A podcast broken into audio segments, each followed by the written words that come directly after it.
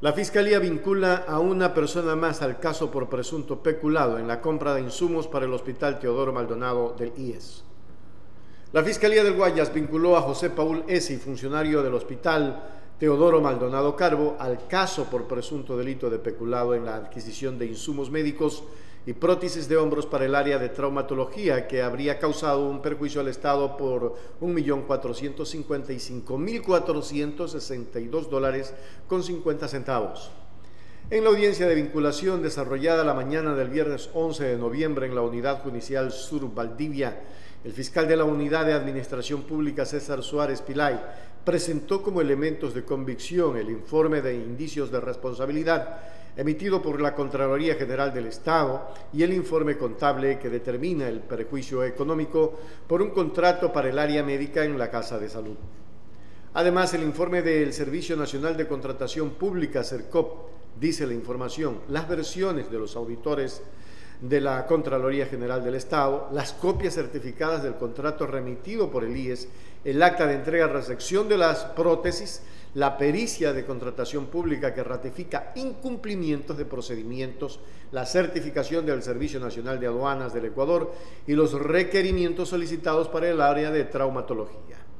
La jueza de garantías penales Magdalena Preciado acogió el pedido de fiscalía y vinculó al proceso a José Paul S., disponiéndole medidas cautelares de la prohibición de salida del país y la presentación periódica ante el fiscal que lleva la investigación.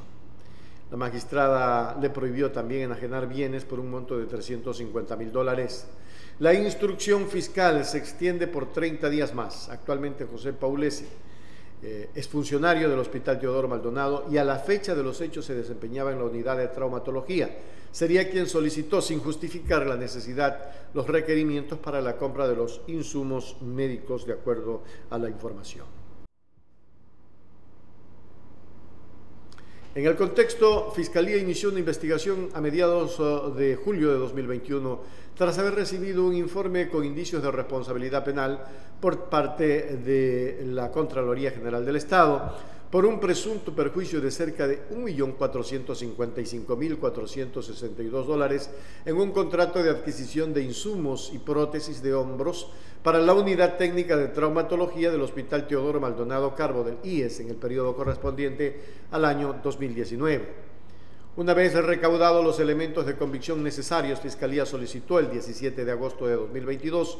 la audiencia de formulación de cargos contra Susana Zumpi ED, César Emilio BD, Angélica Andrea RJ, funcionarios de la Casa de Salud, y Julia MP, contratista, para quienes emitieron medidas cautelares de prohibición de salida del país y presentación cada 15 días ante Fiscalía, además de la prohibición de enajenar bienes por 350 mil dólares a cada uno.